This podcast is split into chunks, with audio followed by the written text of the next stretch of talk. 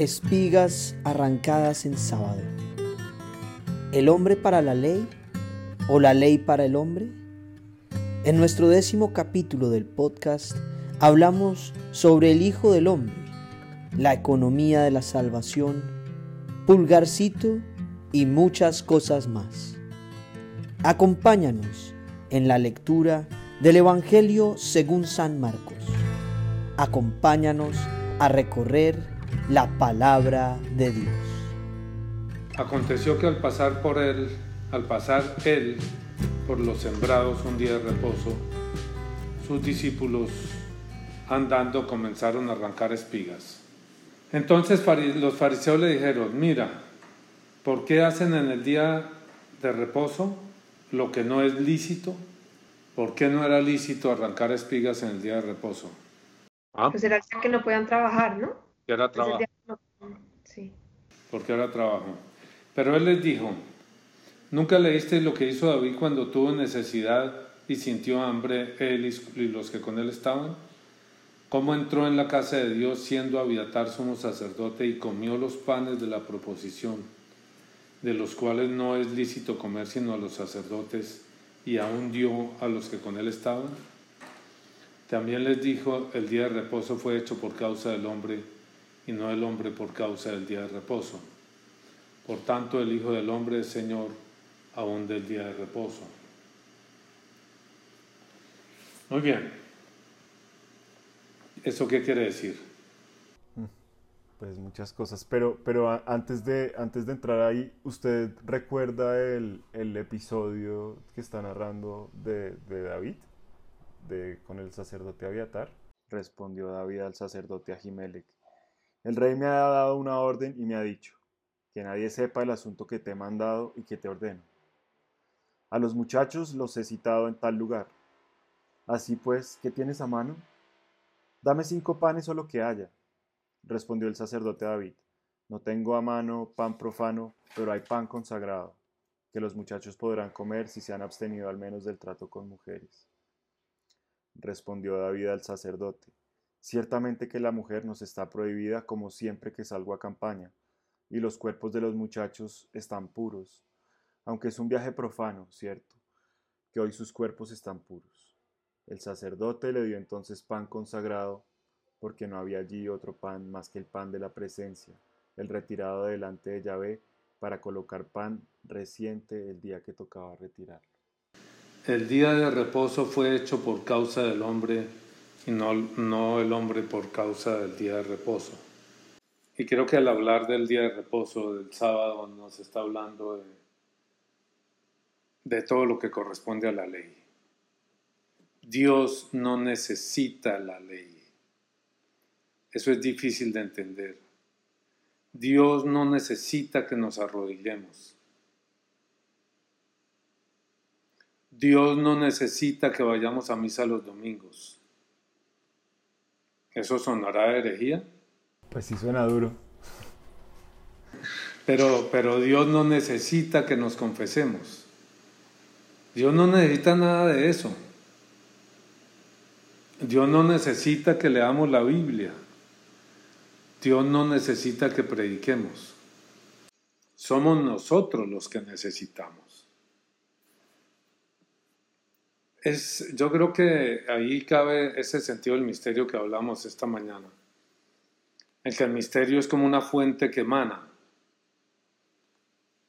Una fuente que emana. No es un borbotón. Es una fuente que emana como el alimento materno, que le va dando a cada persona de acuerdo a lo que está en condiciones de asumir, de digerir. Esas son las leyes. Eso es el día de reposo, eso es el ir a misa, eso es la confesión, esos son los sacramentos. Dios no los necesita. Dios nos los da como parte de un camino para que podamos, decimos llegar o decimos regresar a Él. Yo diría regresar a Él.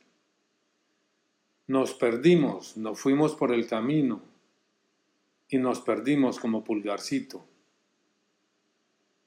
y no es tan fácil regresar.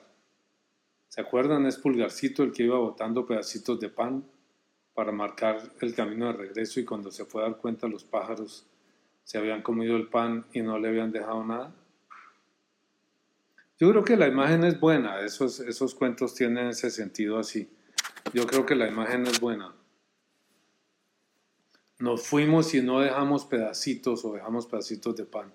Yo me voy y dejo marcadito por donde me fui y cuando uno fue a dar ya no sabe dónde está. Ya ni oye, ni ve, ni entiende. Se perdió. ¿Y cómo va a regresar ahora? ¿Cómo va a regresar si el asunto tiene que ser hecho en plena libertad? Así como se fue, así regrese. No, lléveme. Si lo llevo, le daño su libertad y ya no regresa el mismo. Yo le voy diciendo por dónde es y usted va tomando la decisión paso a paso, segundo a segundo, milímetro a milímetro.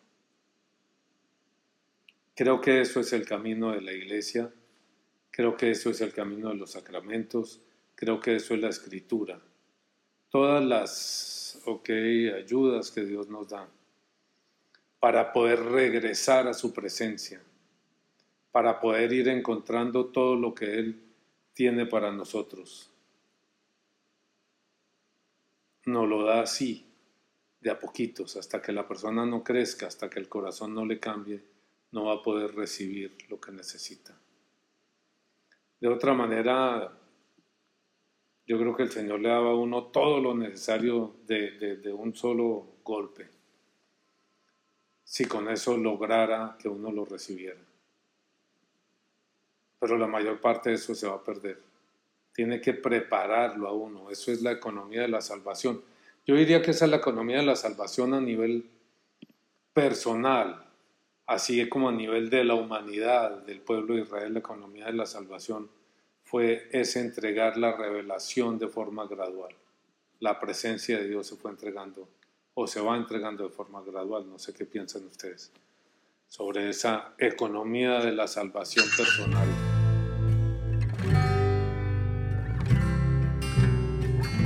Yo esta mañana estaba, estaba reflexionando sobre ese tema precisamente y hay dos, hay dos cosas que estaba mirando. Una es un video que tenemos para, para publicar hoy, esta noche, que es el video sobre creer.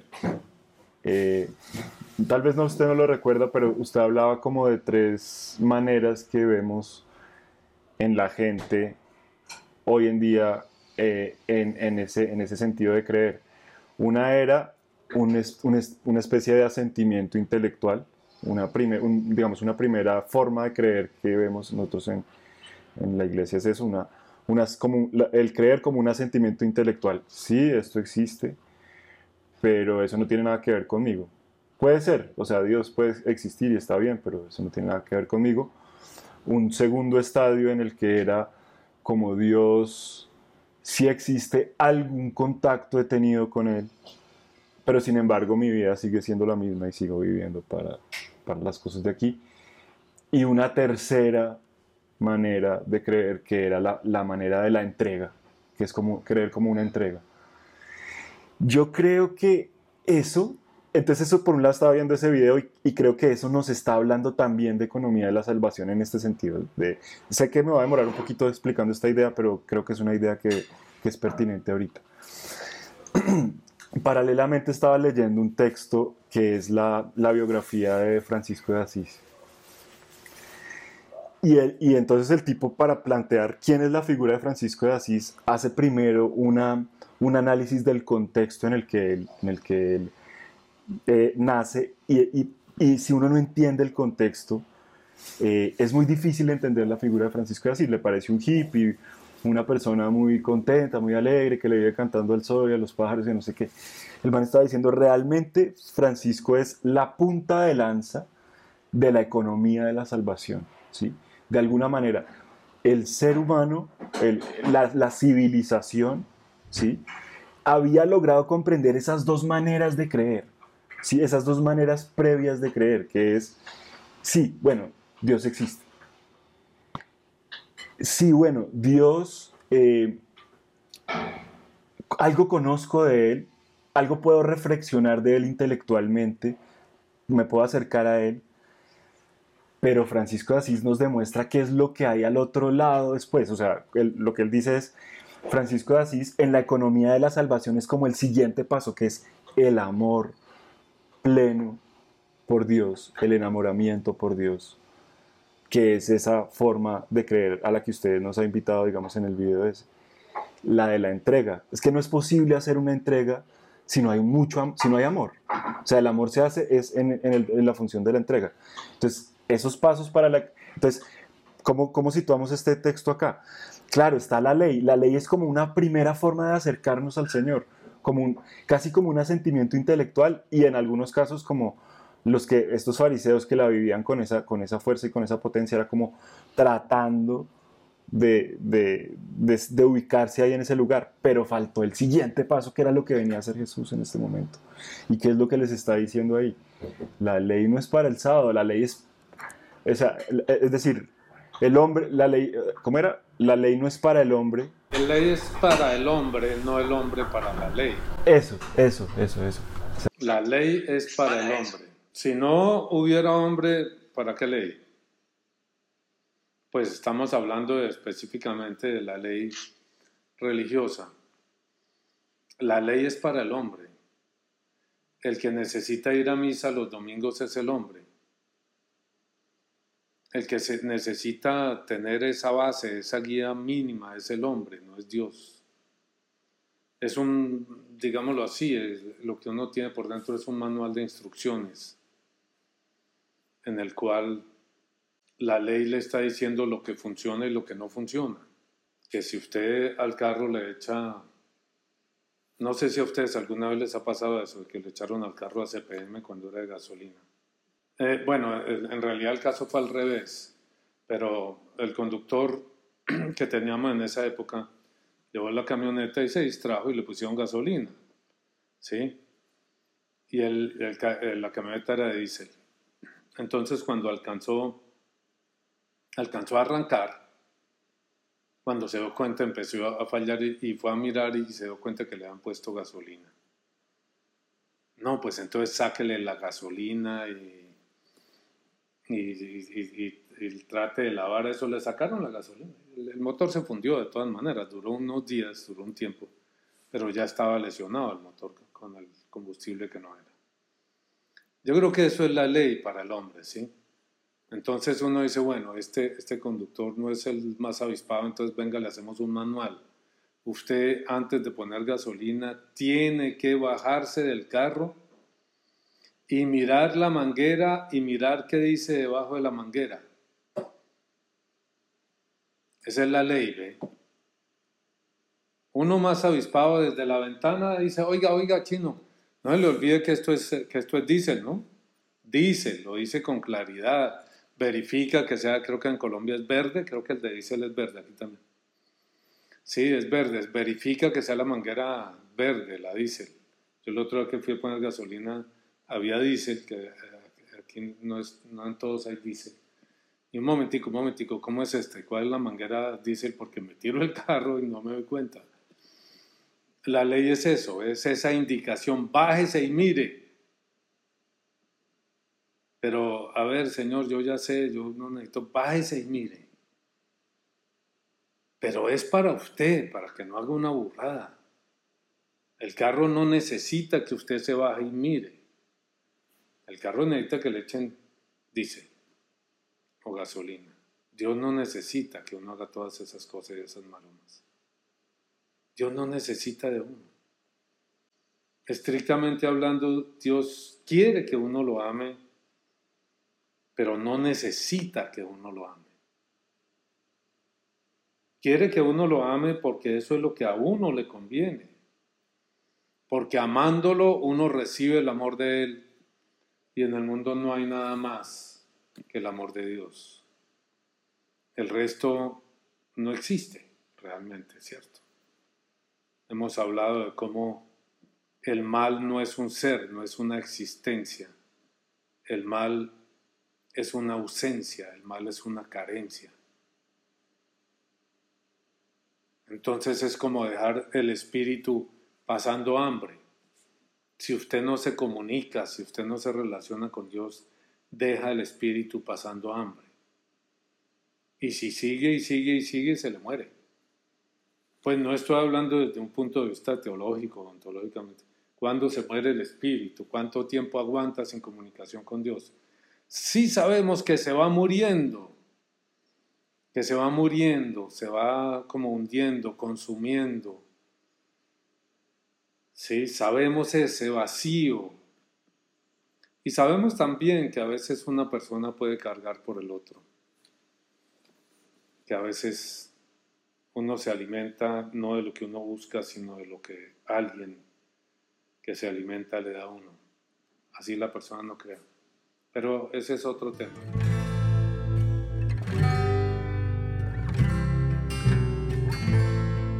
El día del reposo fue hecho por causa del hombre y no el hombre por causa del día de reposo. Y luego viene una frase más contundente, más radical. Por tanto, el Hijo del Hombre es Señor aún del día de reposo la frase es, durísima, porque está diciendo yo soy el Hijo del Hombre. El Hijo del Hombre, pues no dice, bueno, el Hijo del Hombre, todos somos hijos del hombre. Un gato, un perro, no, todos somos hijos del hombre. No, el Hijo del Hombre se refería específicamente al que tenía una filiación directa, más que todos los demás, con Dios. Este es Hijo de Dios. Este es Hijo de Dios. Y lo que él está afirmando es eso, yo soy el Hijo de Dios. Por lo tanto, soy Señor del día de reposo. Sí, sí, de acuerdo. Eh, es, esa, expresión del Hijo del Hombre eh, estaba en el imaginario de los hebreos, es decir, ellos sabían a qué se estaba refiriendo porque eso estaba muy claramente expresado en, uno en el libro del profeta Daniel él había, él había pintado la figura del Hijo del Hombre que era el que estaba a la derecha del Padre en, una de sus visiones. Y entonces lo pone ahí en el libro y ellos pues también lo habían, digamos que en la cultura, en, el imaginario colectivo de los hebreos, el Hijo del Hombre iba a ser como el Mesías. Entonces ahí, está diciéndoles, yo soy el Mesías, más, más o menos con ese texto, así de frente. Y eso ya es un lío. Y eso ya es un lío. Sí, les está diciendo a través de la cultura de ellos, yo soy el Mesías. Yo soy el Mesías. Ahora, lo curioso, esto está al comienzo del Evangelio de San Marcos y, especialmente en el Evangelio de San Marcos se va desarrollando muy gradualmente ese mensaje de yo soy el Mesías. Hay un secreto mesiánico, de hecho en, en los siguientes pasajes vamos a encontrar eso mismo esa misma, ese mismo secreto. El Señor no quiere que se sepa todavía que Él es el Mesías, pero lo está anunciando para que después no digan usted por qué no dijo a tiempo. A usted lo mataron y usted no había dicho a tiempo que usted era el Mesías. Entonces el responsable es usted. No, yo sí dije. Yo sí dije, pero ustedes no quisieron escuchar y al final pues lo dice cada vez con más claridad. Está diciendo, el Mesías es Señor aún del día de reposo. Yo lo puedo cambiar si quiero. Así como ha cambiado las leyes mismas de la naturaleza a través de los milagros. Domina el viento y el mar. Domina las enfermedades. La sana con solo un acto de voluntad. El Mesías no es simplemente el descendiente de David. Porque David, o un nuevo David, David nunca pudo controlar la naturaleza. David nunca pudo sanar a nadie. El único que podía hacer eso era Dios. Entonces, claro, cuando hace un milagro está diciendo yo soy Dios. Con el gesto mismo del milagro, de darle la vista a los ciegos y etc. Yo soy Dios. Ok, eh, Pala, ¿qué opina? Pues este, este tema creo que sí lo hemos venido trabajando harto y me llama mucho la atención porque sí, pues es entender, ir como un paso más allá de qué es la ley realmente. Porque cuál es el mensaje o qué es lo que Dios quiere mostrarnos a través de la ley, que no es evadirla, pero tampoco es quedarse ahí, ¿sí? Pues es lo que, pues no solo en este espacio, sino en la oración de la mañana y en todas partes, veo que, que nos están mostrando eso, como esa nueva, ahí sí, la economía, la revelación en mí, como Dios me ha ido mostrando a poquitos. Primero, o en mi infancia era cumpla la ley, ¿no? Cumpla, hágale caso a su mamá, haga caso que le va a ir bien si usted cumple. Poco a poco, a medida que uno va creciendo, va viendo que no, no es suficiente cumplir la ley, ahora hay que entender que, que la relación con Dios no es solo eso, que va más allá. Entonces, pues a mí me, me toca fuerte este, esta lectura. Sí, una, claro, la ley implica una relación con Dios. Si yo cumplo la ley es porque creo que Dios existe. De alguna manera eso establece una relación, quizá distante, quizá impersonal. Se puede lograr a través de un libro, se puede lograr a través de un código, pero hay una relación necesariamente. Y tal vez ese es el, el pacto en el Antiguo Testamento. Hay una relación, hay un principio de relación. Ustedes cumplen esto porque yo les digo. Ustedes confían en mí y así no vean, ni oigan, ni entiendan, van a cumplir. Estaba viendo esta mañana, Sergio, un poquito del, del debate entre Hawkins y, y John, ¿qué es? John Lennox, no Lennon, sino Lennox. John Lennox. Y creo que había un punto importante en lo que decía Hawkins en el libro de él, están hablando de un libro de Hawkins, en lo que decía The Delusion of God, es el, es el libro, ¿no? La fantasía de Dios, la fantasía que desvía de Dios. Él decía, es que la religión nos enseñó a creer sin que tengamos que saber ni entender en qué estamos creyendo. Y yo creo que es cierto en el Antiguo Testamento. En el Antiguo Testamento sí, porque está el pasaje aquel en el monte Oreb que en principio los que lo dicen son los mismos israelitas que dicen esto está muy terrible, Dios se nos está manifestando a todos, Dios se nos muestra a todos y entonces son los truenos y los rayos y una cosa tremendamente conmocionadora. Dicen, no, no, no, no, nosotros no aguantamos esto. Usted, yo no sé, usted está hecho de otro material, usted suba allá a la montaña y usted hable con Dios y nos trae lo que Dios dice y eso es la ley. Eso es la ley. Usted nos trae lo que Dios dice porque por eso Moisés es el hombre de la ley les trajo a los israelitas lo que el Señor dijo, les trajo las tablas de la ley. ¿Sí? Miren, esto es lo que el Señor dice, bueno, listo, listo, listo, eh, pero que no me lo vaya a decir él directamente. Hoy en día la gente, o hay muchos de estos ateos que dicen lo contrario. Si eso lo dice Dios, ¿por qué no viene y me lo dice? ¿Por qué no me lo dice en la cara? Más o menos, ¿no? Si Dios me quiere decir que haga esto y que no haga aquello y que estoy obrando bien o mal, ¿por qué no me lo dice directamente? Y yo creo que la respuesta está en la idea de los israelitas. Porque sería demasiado fuerte, demasiado duro, demasiado...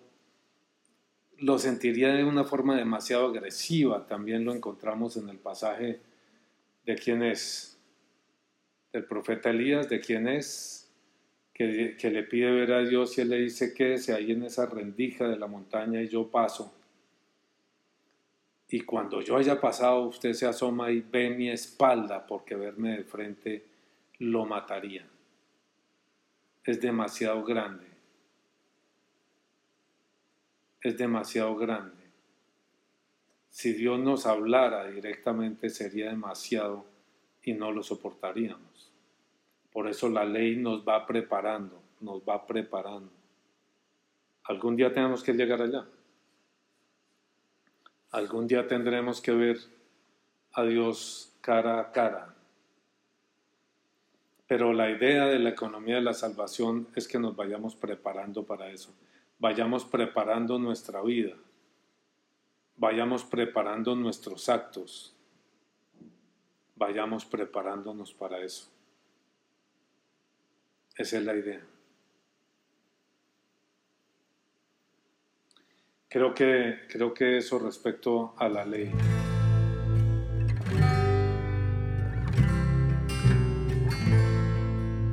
Día de reposo, del reposo fue hecho por causa del hombre y no el hombre por causa del día de reposo. Y creo que eso es algo que la gente no termina de comprender hoy en día y la gente de iglesia no ha comprendido. Hombres, yo le diría a la gente, contrario a lo que dicen nuestros amigos clérigos, sin formación, sin saber lo que está haciendo, mejor no vaya a misa. Me atrevería a eso, ¿no? Que suena como regular. Si usted no sabe lo que está haciendo, si usted no tiene un interés profundo en conocer, en acercarse, en relacionarse, mejor no vaya a misa. Porque no le va a servir de nada y sí le va a hacer daño. Y creo que el pasaje de la palabra de San Pablo que dice que el que come y bebe sin discernir el cuerpo y la sangre de Cristo come y bebe su propia condenación, no está hablando propiamente de si usted comulga en pecado mortal o, si quiere, no, no, no digamos, no está hablando propiamente, sino no está hablando solamente de eso. Porque si nos atenemos a la ley, vamos a encontrar que el primer mandamiento es amar a Dios sobre todas las cosas. Entonces, si usted está amando el dinero por encima de Dios, como ocurre con cualquier cantidad de gente en la iglesia, pues está en pecado mortal. Está en pecado mortal. Que los eh, sacerdotes al hacer la revisión no le preguntan por eso, ¿usted ama a Dios por sobre todas las cosas? Pues la gente diría, pues padre, pues yo no sé, pues estoy aquí, pero pues es que mis hijos pues son mi responsabilidad y mi esposa y, y tengo que darles de comer y tengo una empresa y mucha gente vive de la empresa y entonces yo gano y sí, y los viajes, ¿usted ahora ama los viajes por encima de Dios? Pues hombre, no sé, los viajes son muy chéveres y son sitios donde conoce uno cosas distintas, culturas y se siente uno tan especial, tan diferente. No sé, por encima de Dios, pues hombre, cuando estoy de viaje pues no voy a misa porque eso es muy difícil. Además, si voy a misa le toca ir en otro idioma y no entiende uno ni papa hoy en día, por lo menos en la época antes de Vaticano II pues el latín era como un idioma universal. Y la misa era en latín, era igual que en su casa. Entienda o no entiende, era la misma. Yo estaba en, Mónaco un día y entré a misa, y pues la misa era en francés. Y yo se supone que entiendo más o menos francés, pero hay ceros, ceros, ceros. Entonces, yo pienso que lo que el Señor quiere es un camino de amor y si usted no está en un camino de amor, en un camino de, búsqueda permanente de Dios, de descubrimiento de Dios, mejor no comulgue, ¿sabe? Mejor no comulgue, porque es peor para usted, para su familia y para toda la sociedad. Yo sé, así no piensan nuestros hermanos sacerdotes, la mayoría, pero yo diría eso al contrario de los que llegan a una reunión eh, exalumnos, ¿no? Algún cura de los colegios de, curas. Alguien me contaba eso, ¿no? Y la reunión de exalumnos y entonces el tipo pues celebra misa y dice, muchachos, ¿y ustedes eh, cuánto hace que no comulgan? Pues la mayoría no comulgan hace 5 años, 10 años, 20 años, depende de qué tan viejos sean. Si fuera mi curso del colegio, yo diría que un 80% pues no comulgan nunca. Me dicen, no, vamos a hacer una cosa, van a comulgar todos en honor a que la reunión de exalumnos van a comulgar, comulgar todos, pero no le dice venga, se confiesan, sino tranquilos, tranquilos, comulguen. Que Cristo está para los enfermos, comulguen. Yo creo que eso les hace daño, al contrario, hacerles bien les hace daño. Ahora, puede ser cuestión personal de cada uno. Algunos puede despertarles algún sentimiento. Y a otros no, no sé, no sé cómo lo ven ustedes. Pues si fuera a confesarse antes, podría ser interesante, pero así de una, pues termina como vaciando, pienso yo, termina vaciando lo que es el sacramento. Es como si realmente no creyera el, el cura que hizo eso, lo que está pasando ahí. Porque es como un gesto de, de, reencuentro, más o menos como lo que hizo, ¿no? Como Como un poquito parecido, ¿o qué? A tomarse un whisky juntos. ¿Se acuerdan que cuando estábamos en quinto de primaria íbamos a misa juntos todos, entonces vengaban a ir a misa? No, yo no creo en eso, padre, no importa, no importa, venga y comulga. Peligroso, ¿no? Como mínimo yo diría que es peligroso para la persona, para el grupo, para la sociedad y para la iglesia. Por eso la, la discusión que hay ahorita en Alemania, que quieren que les autoricen darle la comunión a los protestantes. los obispos alemanes están pidiendo que el Vaticano les autorice darle la comunión a los protestantes, como una forma de, acercamiento, como una forma de, ¿cómo se dice?, de, ecumenismo. Pues si uno va a una iglesia protestante y le dan el pan, la comunión de ellos, pues uno la recibe, ¿por qué no? Puede ser, ¿no? Porque para ellos es un símbolo. A veces le dan la comunión, otras veces le dan una hamburguesa. Después de la reunión, muchas veces los, grupos protestantes, especialmente los de Estados Unidos, tienen un rato de, comida y le dan una hamburguesa, una gaseosa, hasta una cerveza, como un símbolo de compartir. Para ellos ese es el sentido, más es un recuerdo. Pero es que aquí estamos hablando de la presencia real y física de Jesucristo en la Eucaristía en la Eucaristía. Eso tiene un cierto requerimiento. Yo diría que va más allá, pero pues yo no soy teólogo ni soy jerarca de la iglesia ni, ni para tomar determinaciones. Pero buscando el espíritu del asunto, yo diría que requiere algo más que confesarse ahí de afán o sin afán. Yo creo que requiere estar en el camino, estar en la búsqueda estar en, esta decisión de vida de hacer la voluntad de Dios minuto a minuto. Yo creo que está en ese camino, en esa decisión y de cuando uno se da cuenta de que se equivocó, de que hizo algo malo, pueda corregir, pueda enderezar y retomar el camino de Dios. Cuando hizo algo contrario a la voluntad de Dios, pueda retomar el camino porque de otra manera, pues la persona está por allá, está por allá de alguna manera. Así vaya a misa. En el ir a misa sí hay un gesto. Si hay un gesto así sea de temor, de tratar de, mantenerse de alguna forma, no distanciarse tanto. Pero yo creo que no es suficiente, yo diría no es suficiente para comulgar. No es suficiente para comulgar. Hay personas, por ejemplo, que por una u otra razón no comulgan, porque están casados mal o por una u otra razón no comulgan, pero sí tienen la disciplina y la búsqueda de ir a misa, por eso hoy en día tienen esas oraciones de, que, de lo que llaman la, la comunión espiritual. Yo conozco personas así, van a misa pero no comulgan porque saben que están en pecado mortal pues uno diría, ¿y por qué no endereza su problema para que pueda comulgar? Ay, pues es que es muy difícil, es que mm, es que dejar a ese señor tan querido y llevo tantos años y tal, pues muy difícil, muy difícil. Pues. El camino de Dios es muy difícil. Lo han ido haciendo cada vez más fácil yo creo que ya no es el camino de Dios. El camino de Dios que yo conozco es muy difícil. No es imposible, claro. Dios no nos pide nada imposible, pero es muy difícil.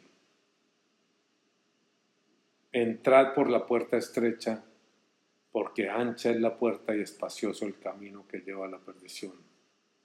Mas cuán estrecha es la puerta y cuán angosto el camino que lleva a la vida y cuán pocos son los que lo hallan. Esforzados por entrar. Y es contrario a ese pensamiento moderno de que haga lo que haga, todo va a estar bien. Haga lo que haga, todos vamos a llegar al cielo. Eso no tiene trascendencia. Yo creo que el camino de Dios es un camino muy difícil. ¿Tenemos el Espíritu de Dios? Sí. ¿Tenemos el Espíritu de Dios que nos defiende aún cuando la hemos embarrado? Sí. Y es el Espíritu del Señor, es el Espíritu Santo el que nos lleva de la mano porque no hay nada que Él no perdone. Lo único que no es perdonable es que no pidamos perdón por algo que hicimos mal hecho. Pero el resto, todo nos lo perdona siempre y cuando lo reconozcamos y tengamos una profunda intención de corregir el camino.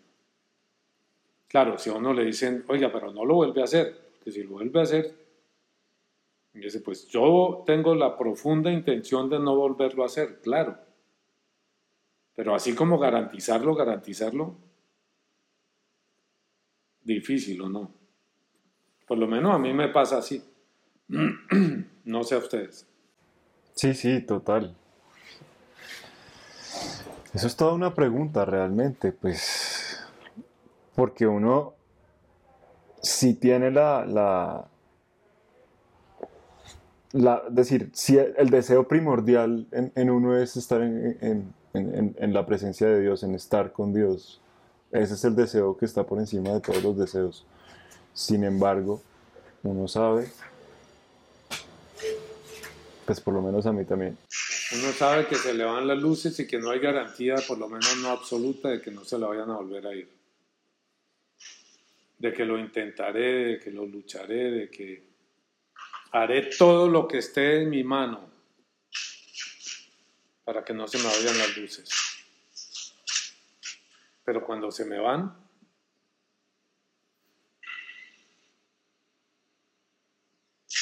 lo único que me queda es ponerme de pie y volver a arrancar volver a empezar, porque la puerta es estrecha. El otro, el camino de decir eso no tiene de malo. Eso, aprobemos eso, como están haciendo en, en Alemania.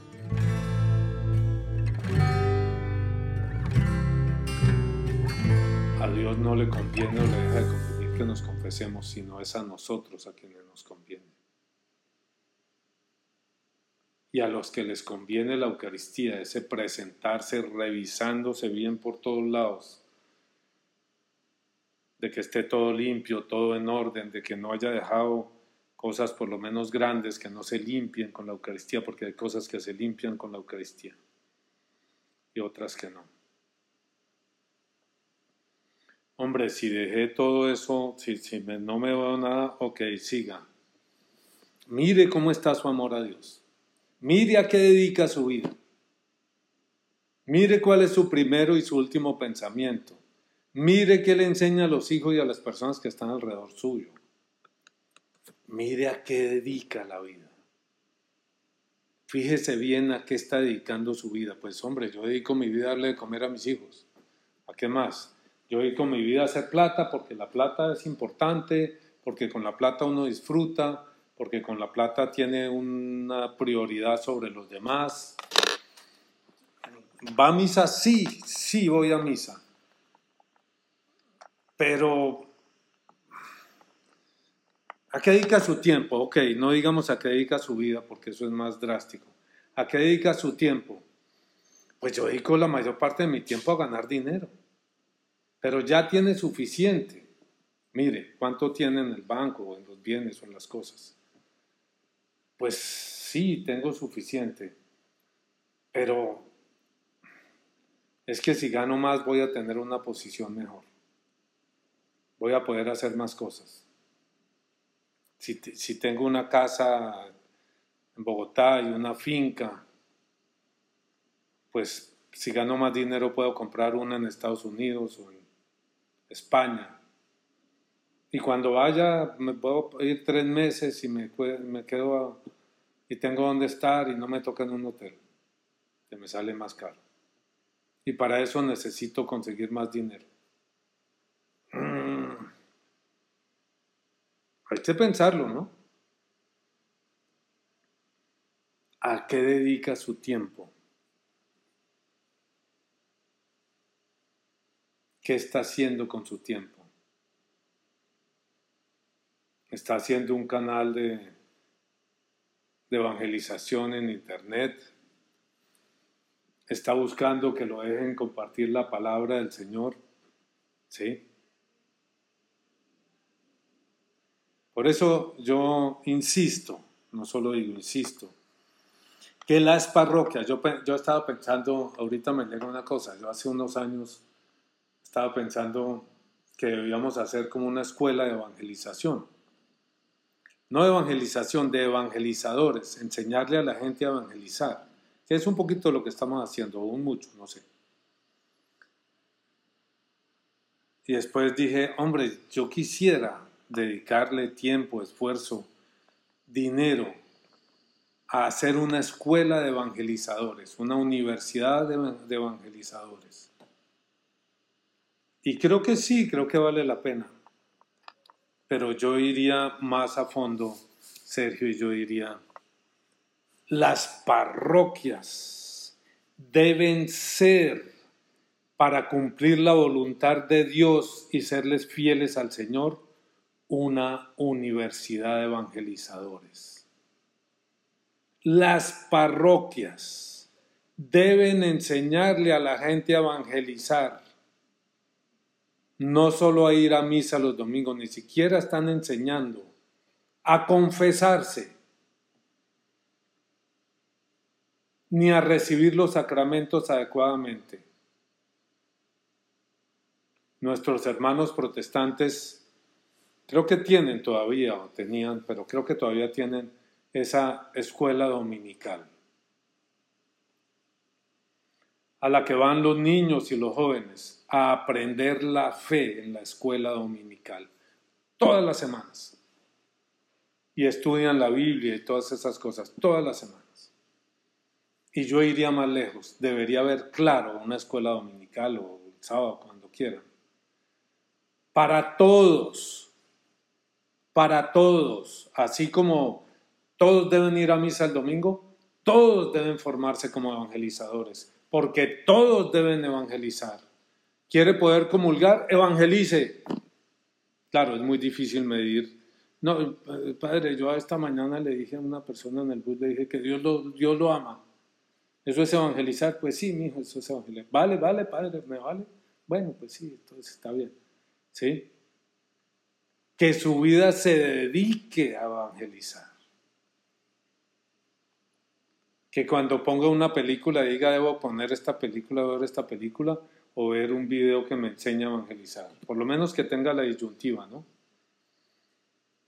Todos, por lo menos yo veo películas y no todas son, son eh, pues, procuro no ver películas, cartas feas de sexo, de cosas así. A veces se le cuela a uno la violencia un poquito más de la cuenta, Scorsese y esas cosas. La última que vi mataron hasta el gato, poco a poco, ¿no? Las parroquias debían ser sitios donde se enseña a vivir la fe. Y la fe no se vive solamente yendo a misa los domingos, ni siquiera yendo a misa todos los días. Hay que enseñar cómo se debe vivir la fe. ¿Y cómo se debe vivir la fe? Es, ¿qué, Padre, ¿qué debo hacer cuando me levanto? Pues me imagino que cepillarse los dientes, pero bueno, lo primero que debe hacer cuando abra los ojos es hablarle a Jesús. Señor, ¿estás ahí? Yo estoy aquí, Señor. Lo primero, a la hora que sea. ¿Y luego qué, Señor? Orar, orar, reflexionar, orar. ¿Y luego qué? Evangelizar. Bueno, hay que comer, todo esto, de acuerdo. Evangelizar. Pues sí, pero es que yo trabajo de tal hora a tal hora, a las 8. Ok, en el trabajo puedo evangelizar puede tener un recreo a tales horas, puede hablar del Señor y lo puede hacer al almuerzo. Y venga para acá, mijito. Porque yo necesito aquí una persona que le enseñe el Evangelio a, los, a las parejas, a los solteros, a los casados, a los no sé quién. Entonces usted va a aprender para poderles enseñar a todos ellos. La parroquia debe ser una escuela de evangelizadores y no lo es. Y evangelizadores en el mundo. Bueno, mijito, entonces usted viene aquí y le enseña a los, a los niños que van a hacer la primera comunión. ¿Sí? ¿Y quién les enseña a los ingenieros, a los arquitectos, a los médicos, a los abogados. ¿Quién les enseña a ellos, Sergio? ¿Quién les debe enseñar a ellos? No, pues que vengan a misa y ahí el Padre les habla a todos, ¿sí? ¿Quién debe ir a enseñarle a los ingenieros, Pala? Pues los laicos, nosotros. Los ingenieros, los ingenieros que aprendan que aprendan eh, a evangelizar. A mí eso me parece, me parece interesante. Digamos que yo la idea se la he venido oyendo desde, desde hace bastante tiempo, desde que empezamos con, este, con estas conversaciones. Cada vez más la idea como que se va sentando más en mí también entiendo que, una que la, posibilidad de que una cosa como esa se hiciera realidad eh, sería con un, con un convencimiento y un fervor al que nos invita Jesucristo. Sí, o sea, el convencimiento absoluto y total de que eso es lo que, de que Jesucristo es el camino, la verdad y la vida. Sin eso no hay posibilidad de que una cosa de esas pase. O sea, y no solamente un convencimiento intelectual, un convencimiento emocional, espiritual, en todos los aspectos. Es lo único que podría abrirle la posibilidad a una cosa de esas. y en lo, que yo, en lo poco que yo me he podido acercar a las parroquias, a los curas, pues no es así. No es así. O sea, desde un punto de vista casi que corporativo, ni siquiera, ni siquiera es así. Ni siquiera es como cuando viene un cliente y lo atienden bien. O sea, ni siquiera. Ni siquiera. Cuando pues, todo el mundo sabe que para que alguien se vuelva cliente, todas las personas que tienen empresa y ponen servicio al cliente saben que para que el cliente se quede, pues hay que tratarlo bien. Ni siquiera, ni siquiera en ese aspecto tan simple sucede, pues mucho menos en el aspecto profundo espiritual. Mi, mi, mi, experiencia con las parroquias ha sido muy triste, en realidad. Y es muy, es muy corta, es muy corta. O sea, yo no puedo hablar porque yo solamente he estado en dos parroquias y ya. Pero esa ha sido la experiencia, ha sido como, bueno, hágale pues, vaya, siéntese, vaya a misa y, chao, nos vemos en ocho días, hasta, hasta luego. Incluso me ha tocado perseguir a la catequista para que me haga la catequesis porque yo me quiero confirmar. Y, ella me, y me dicen en la parroquia, ah, pues, ya estás, tú ya estás listo, o sea, ¿cuándo te quieres? ¿Para cuándo es? ¿Te vas a casar o qué? Me dijeron, ¿te vas a casar? No, no me voy a casar, yo, me quiero, yo quiero hacer la confirmación, quiero, quiero hacer el sacramento bien. Ah, no, pues mira, en un mes hay, hay confirmaciones. Mira, aquí yo te doy tres cositas y ya con eso quedas listo. Y yo, no, no, pero es que yo quiero que hagamos la catequesis bien, que me explique, no sé qué, quiero entender. Ah, bueno, bueno, pues hágale, pues listo, entonces nos demoramos un año. Sí, pues lo que se demore. Pero a mí me toca estar detrás de ella, venga. No, ya no quiero, ya no quiso más, ya no voy a hablar. Pues así estamos. Esa es mi, corta experiencia con, las parroquias, pero es corta, o sea, dos años. Ah, llamaría uno eso pasión por el Evangelio. Estoy siendo sarcástico, sí, uno no debe ser sarcástico aquí. Pero llamaría eso pasión por el, el Evangelio. De alguna manera sí uno soñaría eso. Que las parroquias fueran centros de evangelización. No solo centros de administración de sacramentos, que pues claro que sí, los sacramentos hay que administrarlos, sino centros de evangelización, centros de formación de cristianos, donde les enseñen a vivir el Evangelio. Y donde les enseñen a enseñar a otros a vivir el Evangelio, sino porque creen ustedes que de golpe pillan a una señora, de golpe pillan a una señora y un señor cuatro gatos. Y los chinos los llevan allá aburridos, ¿no? Los chiquitos requete aburridos y los adolescentes aburridos, a menos que haya alguna china bonita por ahí. Y tan pronto pueden dejar de ir, dejan de ir. A menos que los atrape una muchacha muy religiosa, entonces le toca volver al cuento y bueno, pues ahí vamos.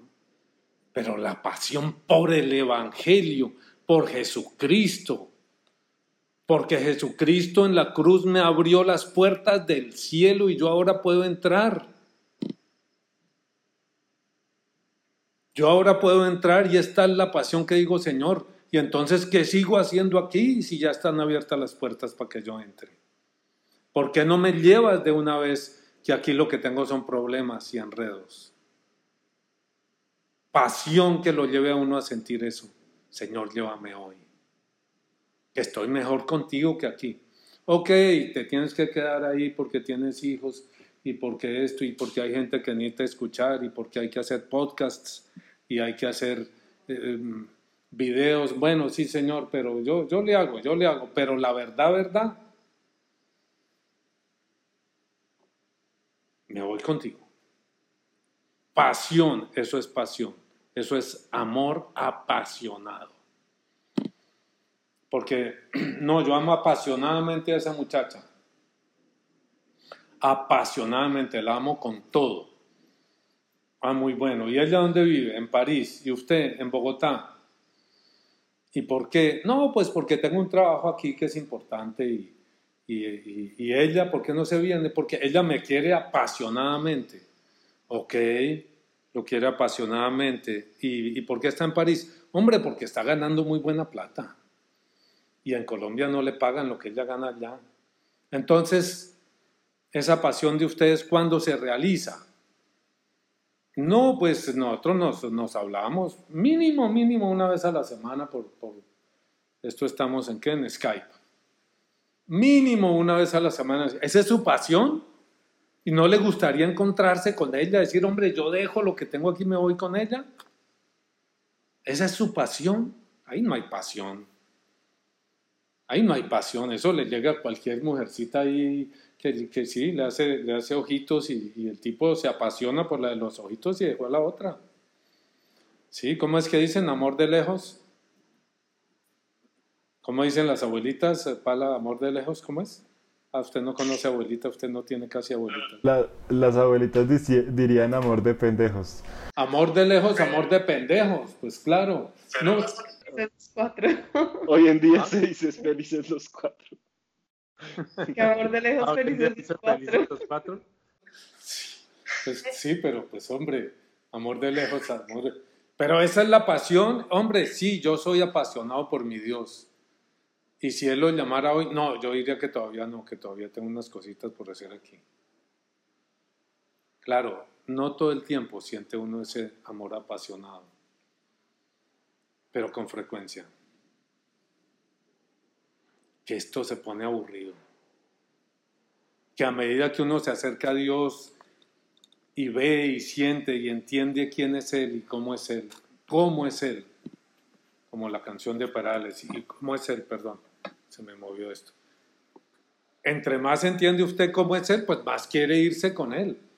Y si no, es porque, ok, ok, de golpe tengo problemas a la entrada, entonces tengo que arreglar cosas aquí, entonces arreglemos cosas. Pero arréglelas, dedíquese a arreglarlas. O si no, su pasión es puro cuento. En eso de cumplir no hay pasión. No, es que yo voy a misa porque soy muy apasionado de que, de, que es que si no voy me toca después confesarme y, es una jartera hacer fila ahí con el cura. Es una jartera, claro, hacer fila para la confesión es hartísimo. ¿Sí? Pero sí soy muy apasionado. No, no le creo. No le creo. La pasión por Skype no es pasión. Puede haber amor, claro, a la mamá. Sí puede haber amor, pero pasión. La pasión requiere algo más y algo más intenso. ¿verdad? Si te gustó el video dale like, compártelo, suscríbete al canal y no se te olvide tocar la campanita para no perderte ninguno de los próximos videos.